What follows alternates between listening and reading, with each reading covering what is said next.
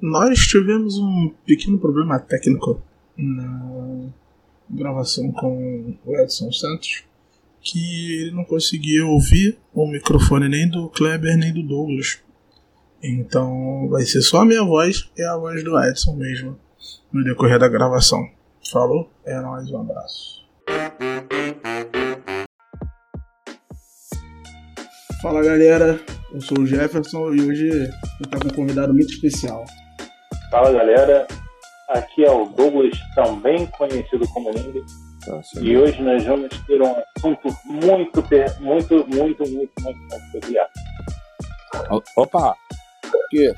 Mas é um prazer estar com vocês aqui da Rádio Pod Black e a gente trocar ideia sobre o dia a dia dos negros no Brasil. Então, é um maior prazerzão, um prazerzão estar com vocês aí.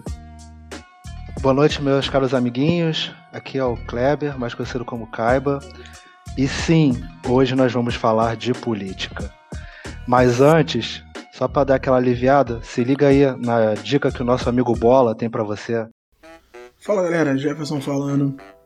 Se você ouviu o nosso último episódio, você já teve uma leve introdução sobre a nossa nova parceira, a Neutros Studios. A Neutros Studios está oferecendo no site delas, no intranet.neutrostudios.com.br, o método Kanban. O método Kanban é um método de organização empresarial. Se você quer, assim como a gente, tirar do papel e expor de forma melhor as suas ideias, você precisa usar o método Kanban.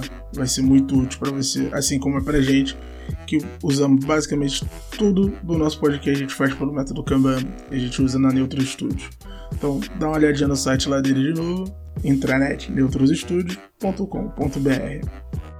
Quero deixar outro recado aqui que é a Biber Bazar. Se você quer comprar roupas boas e bonitas no preço muito acessível, a Biber Bazar no Instagram, arroba Biber, Bazar. Nosso amigo Felipe Fernandes lançou uma música chamada Distanciamento. Tá no Spotify, no Deezer, no YouTube. Só você colocar Distanciamento Felipe Fernandes que você consegue achar.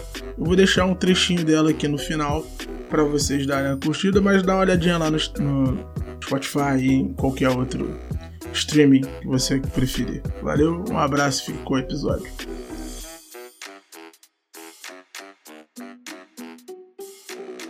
Então, estamos tô aí disponível para a gente desenrolar uma conversa sobre assuntos raciais. Então vamos no, no jeito mais, mais leve mesmo. É. Uhum. O que mais me chama a atenção na questão racial, a gente fala muito da desigualdade racial, que é uma coisa hoje cada vez mais evidente no Brasil, né? E um fenômeno que eu quero chamar a atenção é a coisa da, do racismo, racismo estrutural na justiça e, e nos órgãos de segurança de uma forma geral. Recentemente estamos tratando aqui de jovens negros aprisionados é, sem é, nenhuma é, culpa formada, mas pelo fato de ser identificado no Facebook e por alguém que foi vítima de um crime, de um assalto ou qualquer outra coisa, esse jovem é encarcerado. O maior problema nessa, nessa questão do, do encarceramento de jovens negros é que tem muito, muito a ver também com a, com a questão do, da guerra ao tráfico, né? Da guerra às drogas. E a guerra às drogas já se provou ser, ser muito falha, né? Qual é a sua, a sua visão dessa com a, da guerra às drogas, principalmente aqui no Rio de Janeiro? Olha, a guerra às drogas no Rio de Janeiro, eu comparo a enxugar gelo. Seja eh, na, na repressão ao varejo, até porque o varejo são jovens eh, envolvidos com o tráfico de pequeno porte que moram em comunidades, que a polícia vai, prende e até mata, e surgem dois para ficar no lugar daquele que e a outra questão é a questão da criminalização né, do uso de, de drogas, principalmente a maconha, que faz com que um jovem que seja pego com uma pequena quantidade de droga é qualificado como traficante encarcerado. Então, enquanto isso é, persistir, na minha opinião, a criminalização e a questão da, da repressão somente ao varejo, nós vamos é, ficar vivendo um moto contínuo, né?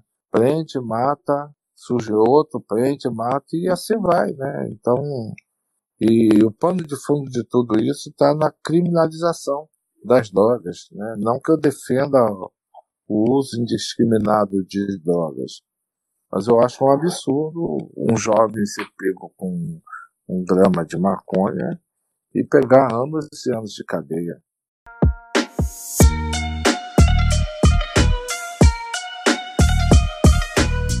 a mídia ela tem um, um, tratamento muito específico quando é um, um, jovem branco que comete o crime, seja ele de tráfico, seja ele qual for, em chamar ele de jovem, em chamar ele de estudante. E quando é um, um negro que é suspeito, ele, ela automaticamente já taxa como traficante ou criminoso. Qual é a sua visão em cima desse tratamento que a mídia dá para as diferenças, as diferenças raciais e classes econômicas dentro do, do cenário? Olha, isso aí vem desde a da abolição da escravidão, aonde o negro foi marginalizado na sociedade brasileira, né? A elite brasileira tratou de discriminar, segregar o negro em todas as suas práticas, né? E inclusive em relação ao uso de drogas, né? Um jovem branco de classe média pego com droga é recomendado para ele um psicólogo, o médico. O jovem negro é a polícia. E essa é uma constante na história do Brasil. Né? A criminalização da negritude é algo muito presente ao longo da história, da capoeira, das casas de, de terreiro, enfim, do samba, e hoje em dia também do funk, é, tudo que se refere né, às práticas culturais é, dos negros é criminalizado como é, a forma como a elite brasileira resolveu nos tratar após a abolição da escravidão. Né? Deixamos de ser escravizados, mas continuamos marginalizados é, no Brasil.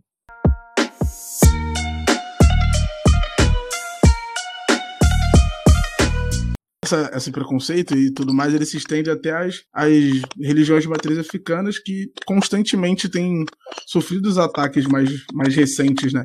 É, como. Aí, de novo, a gente volta no, no ponto. Como o senhor enxerga essa, esses ataques e se o senhor tem, se o senhor vê alguma forma de tentar reverter essa situação dos ataques em cima das religiões de matriz africanas e até de nós negros mesmo, que sofremos diversos, diversas formas.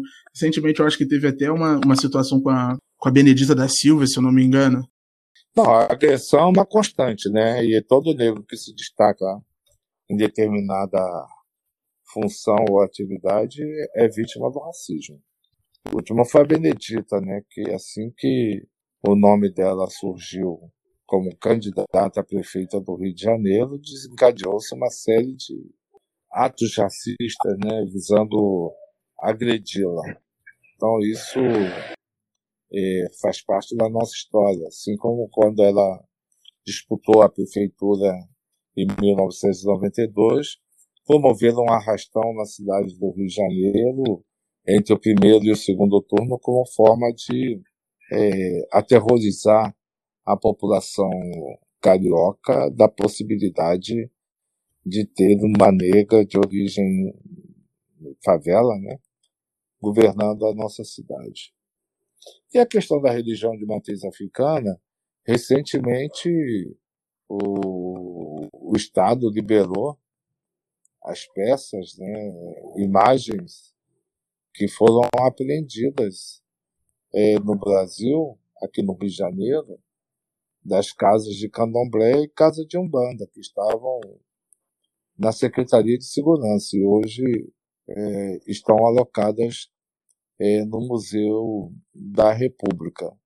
Então, isso é uma amostra da forma como as religiões de matriz africana elas foram tratadas ao, longo, tratadas ao longo da história.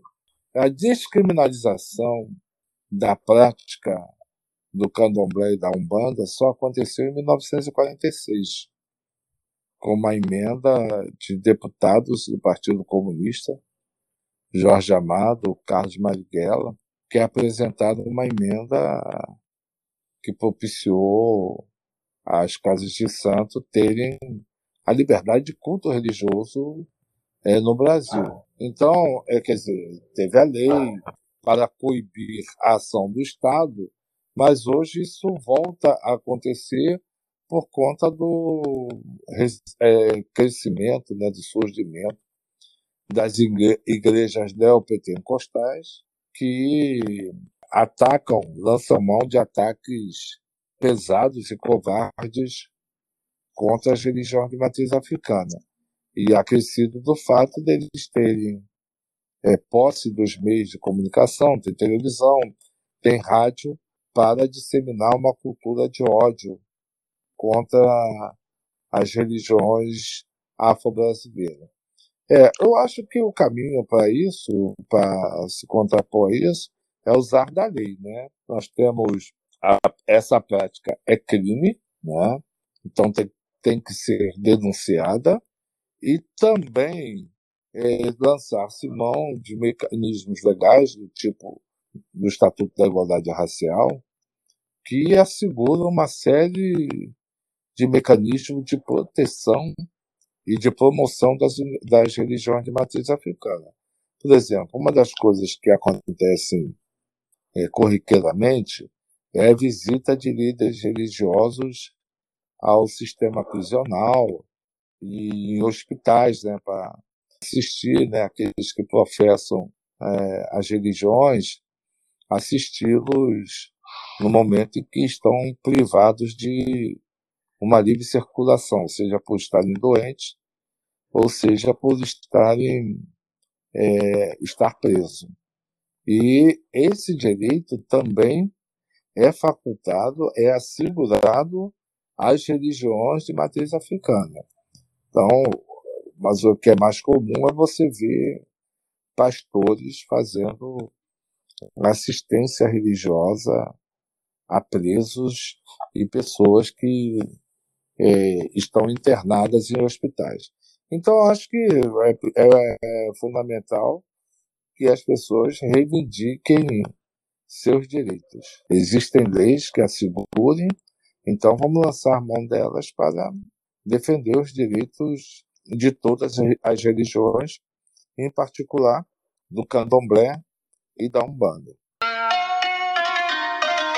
É, com, com todos esses uh, os problemas né, que sempre existiram e tudo mais, teve uma, a, durante um bom tempo, teve uma, uma administração tanto que coesa da, da Fundação Palmares. E agora não essa administração já não é mais tão coesa assim. Como o, o senhor vê esse, esse, essa administração atual da, da Fundação Palmares e tudo mais?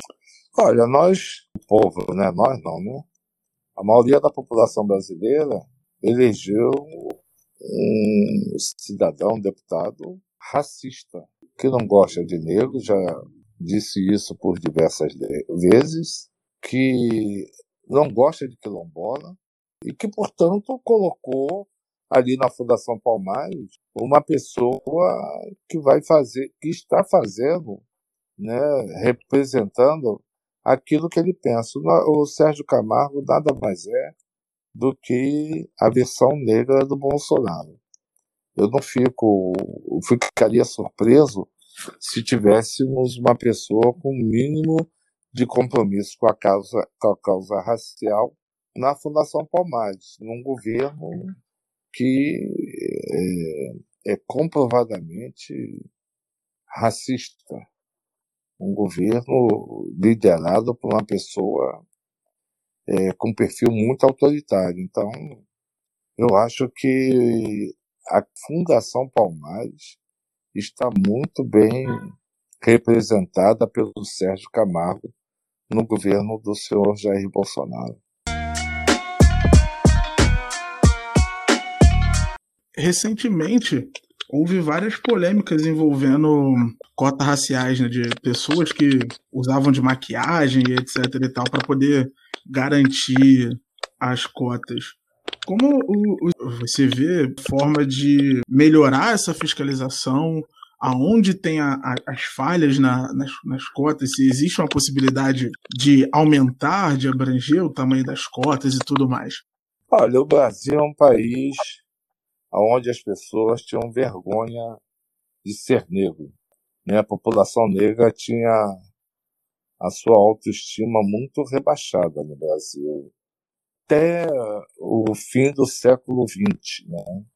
E, com a mudança que nós tivemos de valorização da população negra no Brasil, com a instituição de leis como a Lei 10.639, que é da história da África, a lei, a regulamentação das cotas em universidade e em serviços públicos, então dignificando né, a presença do negro na sociedade brasileira, e isso, evidentemente, trazendo vantagens, quer dizer, discriminando positivamente os negros que, ao longo da nossa história, foram discriminados negativamente, eu acredito que muitas pessoas é, assumiram a sua negritude nesse processo. Esse é um dado.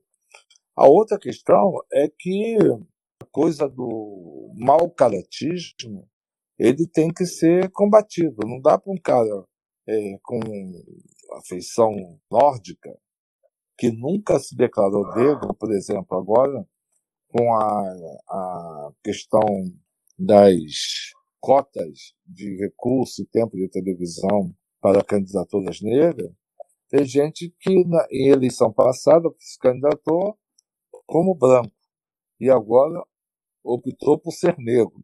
Eu acho isso tem que ser denunciado, né? Porque isso revela um oportunismo muito grande. Agora, por outro lado, é, tem um lado, tem uma questão que é positiva, é, da valorização do negro, né, do ser negro no Brasil ser encarado como uma coisa positiva, né, de ter vantagens ou de ter o reconhecimento do Estado e a valorização do Estado pelo fato de ser negro. Ou seja, é um resgate de uma dívida histórica do Estado brasileiro para com a população negra, né? Os brasileiros negros. Antigamente não era vantajoso declarar-se negro. Hoje em dia é, há uma concorrência para ver quem é mais negro que o outro. Recentemente, recentemente antes do, do corona, né, a gente estava tendo várias exposições e tudo mais que envolvia as, artistas do, da periferia, né? E como, como o senhor vê uma forma de, de ajudar os artistas e, a, e, e, dar visibilidade aos artistas e à arte do, do pessoal da, da periferia?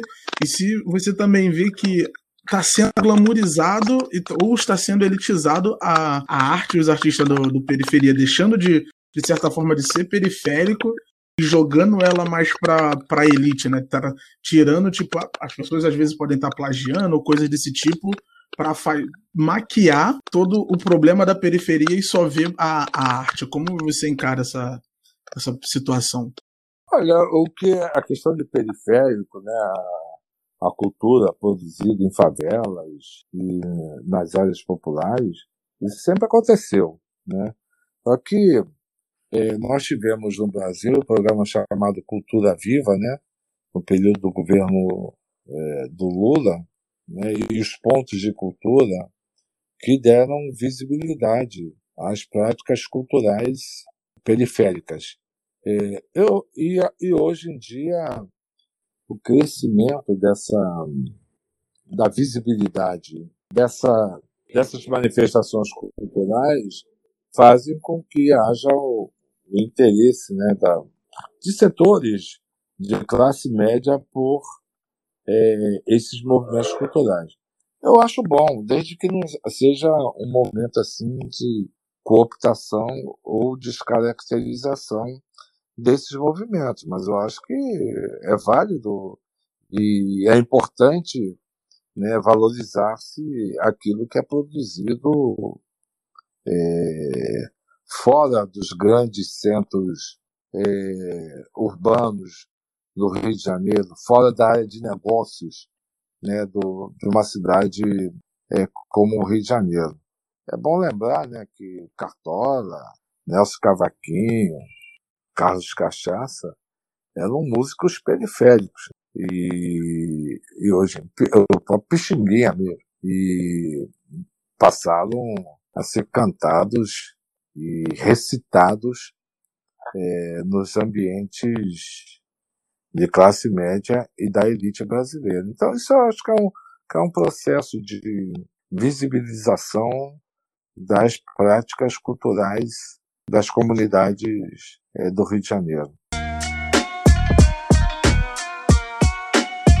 É, passando para outra outro caso um pouco mais polêmico, né? Que foi o, o caso da, da Magazine Luiza, que teve deles abrirem vagas para tentar equilibrar o número de, de pessoas de alto, de alto cargo negros e, e tudo mais. E teve todo um processo sobre o racismo reverso, né, que todo mundo estava falando. Até, até onde o senhor acha que, que essa fala de, de racismo reverso, de tudo essa coisa, é, é extremamente porque prejudicial ela é, né? Não tem como não ser prejudicial. E ela, ela, ela é extremamente, ela tira o foco do, do real problema. Como esse, essa situação, ela faz o, o problema não ser o, o racismo em si, né? Que pessoas negras sofrem, e ela se tornar algo mais de mercado que tentam passar. Mas esse negócio de racismo reverso é uma idiotice. Isso não existe. O racismo é a exclusão de um grupo étnico né, sob o manto é, biológico, capacidade cultural, religioso, é, político. Então, o racismo é de um grupo dominante sobre o outro, né, o grupo hegemônico. Né? Nós, negros, no Brasil, não somos. É, não temos a hegemonia do processo é, social em nosso país, de maneiras que essa história de racismo reverso é, ou é uma, uma fruto de má intenção, ou então da estupidez das, das pessoas. Agora, a iniciativa do Magazine Luiza é de valor, porque realmente nas funções né, de executivas de empresas do, porte Magazine Luiza, você tem muito poucos negros que estão fazendo é, no sentido de é, capacitar jovens negros e negras para exercer a função de gestores né, da, da empresa. Então, acho isso muito positivo. A reação é a reação típica da elite brasileira que não admite que o negro ocupe espaços mais, eu diria, privilegiados na sociedade brasileira. É, dentro da, da, da sua plataforma de candidatura e tudo mais, teria algo mais específico voltado para, para a população negra ou seria ou todo o seu projeto é baseado nisso? Como são as suas como é a sua plataforma dentro desse, do, do aspecto social e tudo mais? Olha, a minha militância política ela é de é, tem foco na questão social, né? Mas a questão social no Brasil, ela está misturada com a questão racial. Em grande parte da população pobre é negra. E quase que a totalidade dos negros são pobres. Então, para você ter uma política social de, é, de, que realmente mude a feição da sociedade brasileira, você tem que, nós temos que trabalhar a questão racial e a questão é, racial conjuntamente, social, a questão de classe e raça. é, ser trabalhado né, conjuntamente. Então, o meu mandato, o meu trabalho, é de valorização, sim, dos negros, com leis como a lei do feriado de zumbi, a lei que é, autorizou a instalação da estátua de João Cândido é, na Praça 15. Vou batalhar para ter a implantação de fato da Lei 10.639 e, ao mesmo tempo, é, buscar é, lutar né, para que os recursos da cidade do Rio de Janeiro, ao invés de servir é, principalmente ao embelezamento da cidade, ou de atender aos setores mais abaixados da cidade do Rio de Janeiro, ele esteja voltado para o atendimento das necessidades básicas da nossa população, que é a questão da moradia, questão do saneamento básico, da saúde e da educação.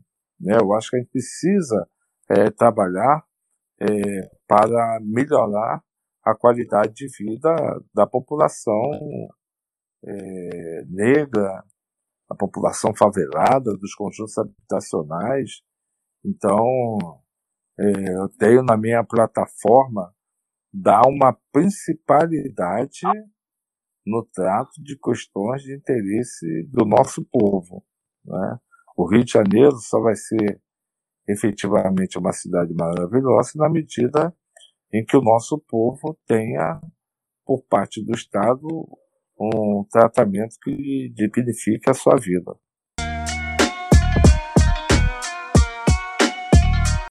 É, as coisas, a, a situação de, de, informações e tudo mais, elas têm sido, sido muito rápidas, né? O acesso à informação e tudo mais, eles chegam muito, muito rápido. Como vocês veem, como você vê a forma de, de chegar na, no, no eleitorado, né?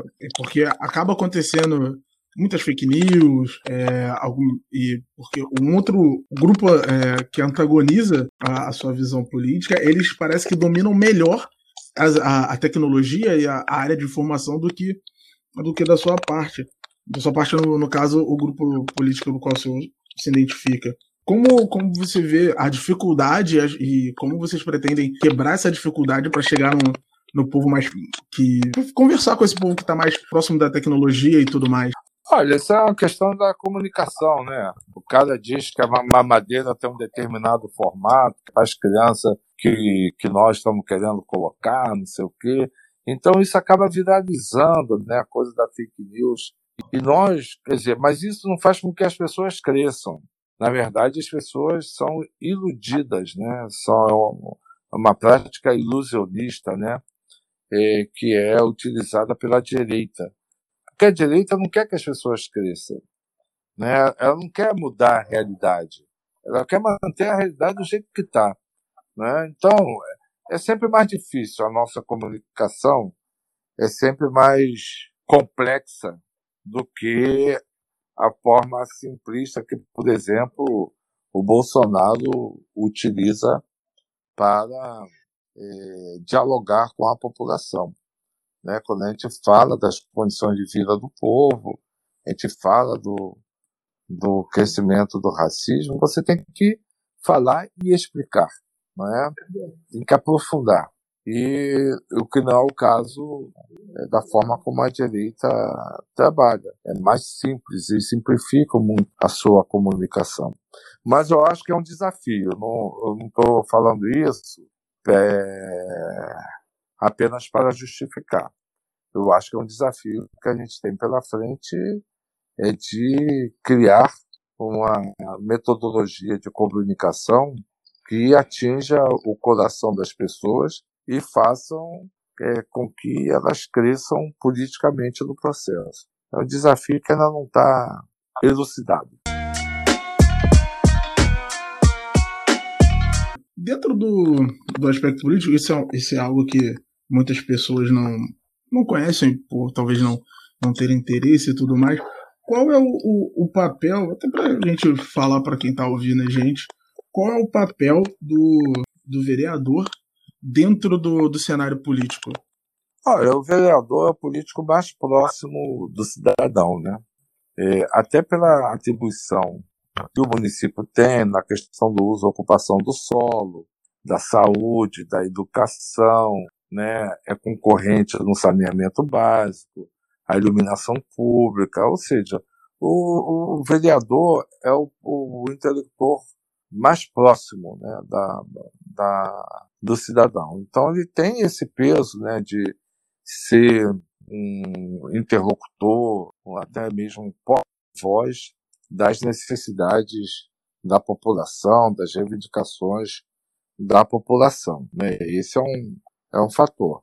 A outra questão que eu acho é fiscal das ações do poder público. Um fiscal mais qualificado porque ele ganha para isso.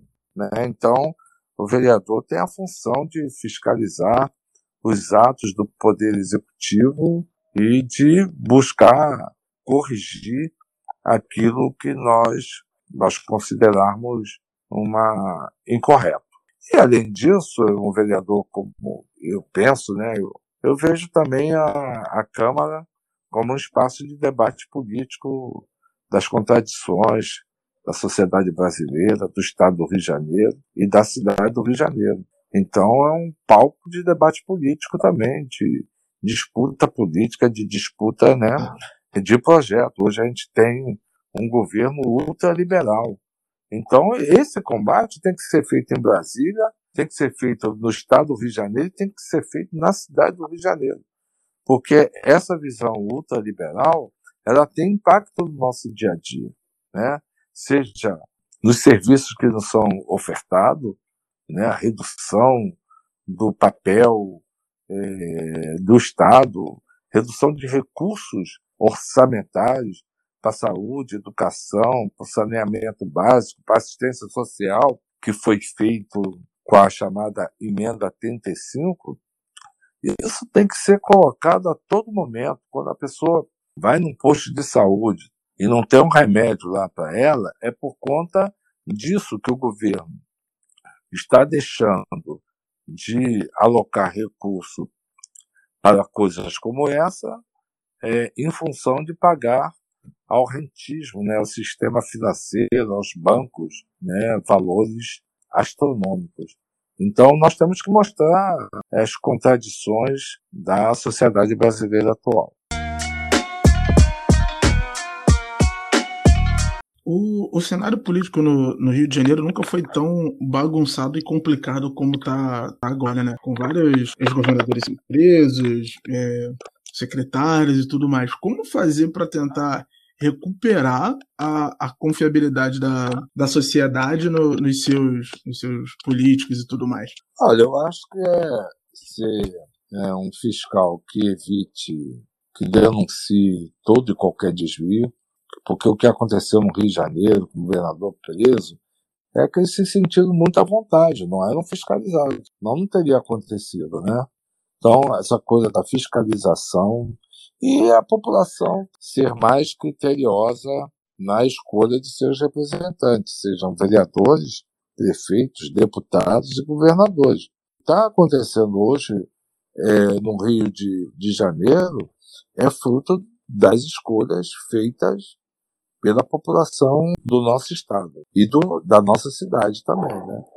Hoje você tem, por exemplo, um prefeito que pega um, tomógrafo público, comprado com dinheiro público, ele coloca dentro da, da Igreja Universal, que é um absurdo. Né? Ah, por que, que ele faz isso? Porque a Câmara permite. A Câmara não questiona é, de atos dessa. desvios né, dessa natureza. Né?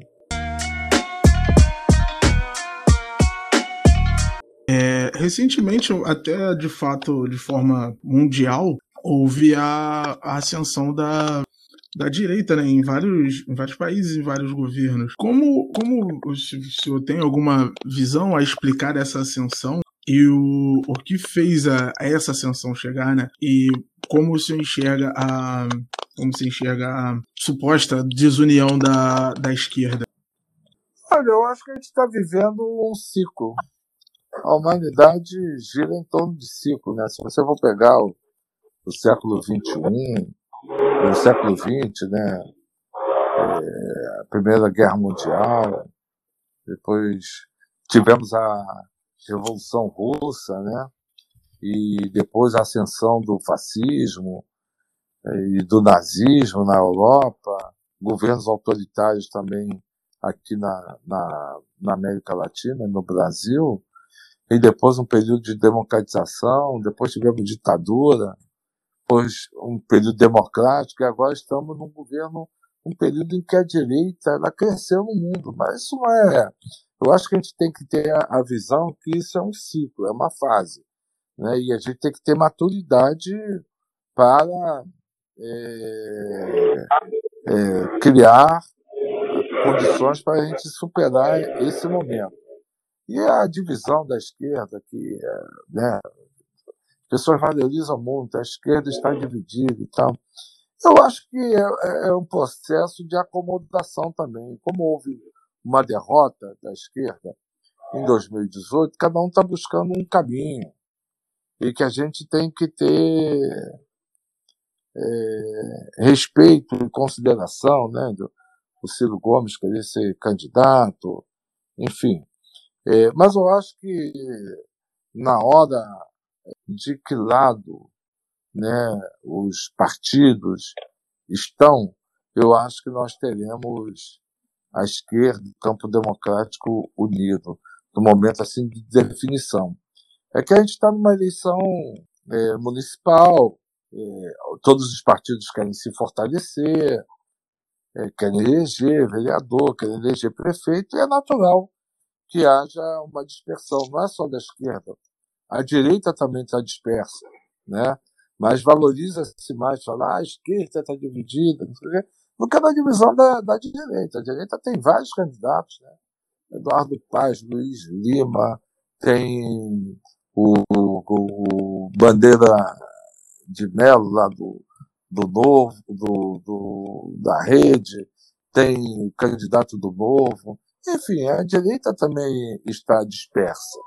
Mas é natural, porque é um momento é, onde as pessoas estão, os partidos, estão buscando é, fincar sua trincheira. A grande disputa será em 2022. E acho que até lá a gente vai é, estar é, mais unidos, inclusive em torno de uma plataforma comum.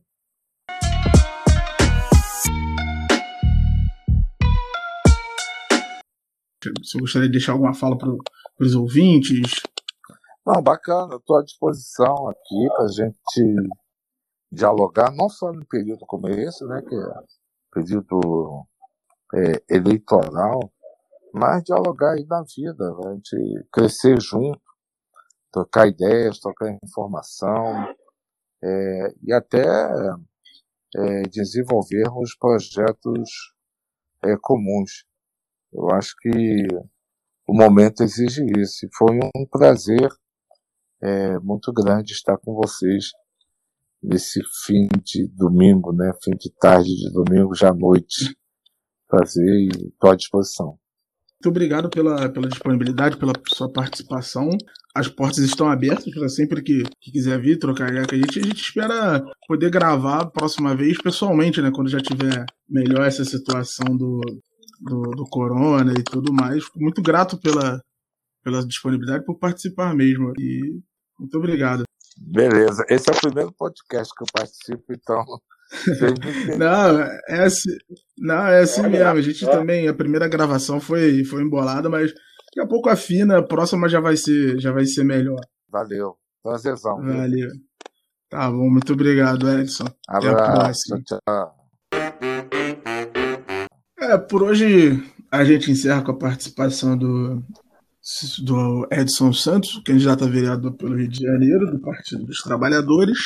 É, se alguém mandar nos comentários e o Lula, eu, particularmente, no meu perfil, vou mandar tomar no cu, não tô nem a isso. É, meu perfil é uma ditadura, então vocês que se fodam. Mas continuem ouvindo a gente. É, sigam a gente nas nossas redes sociais. No Twitter, arroba BlackPod, no Instagram, arroba PodBlack, mas não igual a gente coloca no, no agregador, é P-O-D-E e o Black normal. E também a gente está com uma página no Facebook. Só jogar lá, arroba podblack, você acha a gente no Facebook. Vai, Bom, é, vocês aí, queria agradecer a presença do, do deputado, né, que veio falar com a gente aí, o Adson Santos, trazer um pouco de política e tal. É, bom, ainda bem que eu não tenho Instagram, rede social, então, então vocês não têm como me xingar. É, ele tem Facebook, Mas Facebook é fechado, então vocês não podem me xingar. Mas.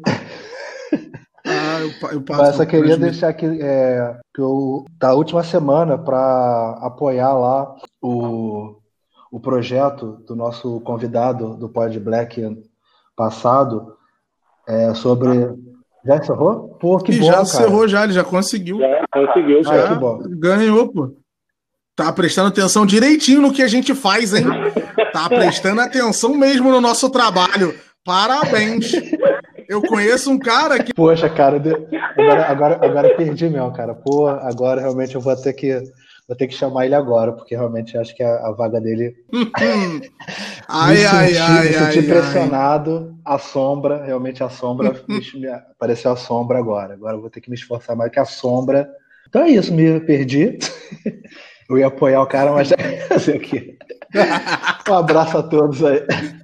Apoie os próximos projetos do Anderson, é. pessoal. Vai lá, Nimbal. Bom, é, esse, esse, esse teste foi um teste né, é, uma certa exceção da regra, né? Mas foi, foi muito agregador também. É, muito muito agradecido pelo, pela, pelas palavras né, do, do nosso convidado. Né, a, tive muito para aprender aqui hoje também. Sigam a gente nas nossas redes. Se, se vier seguir na minha rede, você vai ver que pouca coisa que eu falo é de política, então vocês vão pensar assim, ah, não, mas ele é envolvido em algum tipo de não sou. Comunista! É isso, mano. a, gente, a gente viajou agora. Barulho legal, legal, mano. Culpa do Kleber que não presta atenção na porra do podcast, só porque ele não gravou. É um filho da puta. Ai, caralho. E é nessa atmosfera sadia de ofensas que a gente encerra por hoje, pessoal. Muito obrigado. Continue ouvindo a gente. Sabe? Eu só queria te ver de novo. Sentir teu perfume, morar no teu abraço e poder te dizer. Todo dia quando acordo de manhã e eu olho pro lado e você não está. Esse distanciamento não vou suportar. Pego o celular, tem notificação Dizendo, baby, é com você que eu quero estar Que o tempo passe logo pra eu te reencontrar. Mas não vou mentir Queria ouvir a sua voz Baixinha aqui debaixo dos lençóis Dizendo só você me faz sorrir. Ah, antes de, de encerrar, tem um bagulho que eu quero muito falar aqui, porque eu acho muito engraçado. Você que ouve a gente de Singapura, você que ouve a gente da Irlanda, você que ouve a gente da Alemanha, você que tá ouvindo a gente dos Estados Unidos. Dá um alô nas redes sociais aí, cara. Eu quero saber teu nome, só pra gente trocar ideia, porque eu quero saber como é que você chegou nessa bagunça. Mesmo que seja, não, eu uso VPN. Só dá um alô. Eu quero só saber por que Singapura, por que esses países no seu VPN? Tu tá na China? Comunista. Se tu tá na China, beleza, entendi. Caso não seja, dá um alô aí, mano. Valeu. Valeu, rapaziada. Até a próxima. Tem um maluco de, tem um maluco de Singapura mesmo?